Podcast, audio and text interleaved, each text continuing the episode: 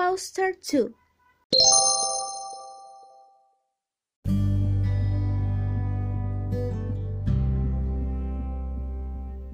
Fitotoldos The problem People in some parts of the world can't grow vegetables like lettuce, celery, spinach, carrots, or onions.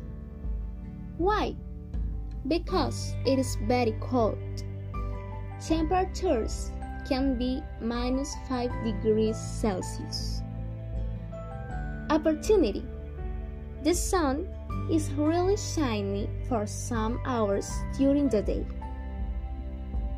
Innovation Greenhouses are really fantastic. Generally, a greenhouse is a structure with walls and a glass roof. But a special greenhouse or fitotoldo is a structure with walls and plastic film, also called agrofilm.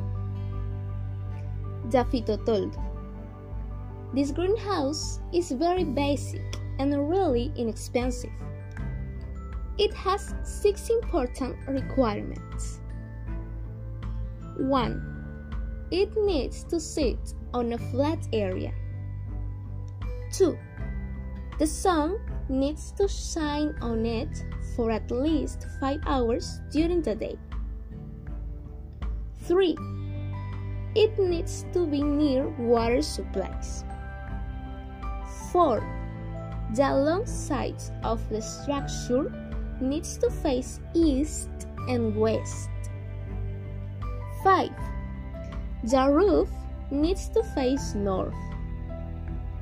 6.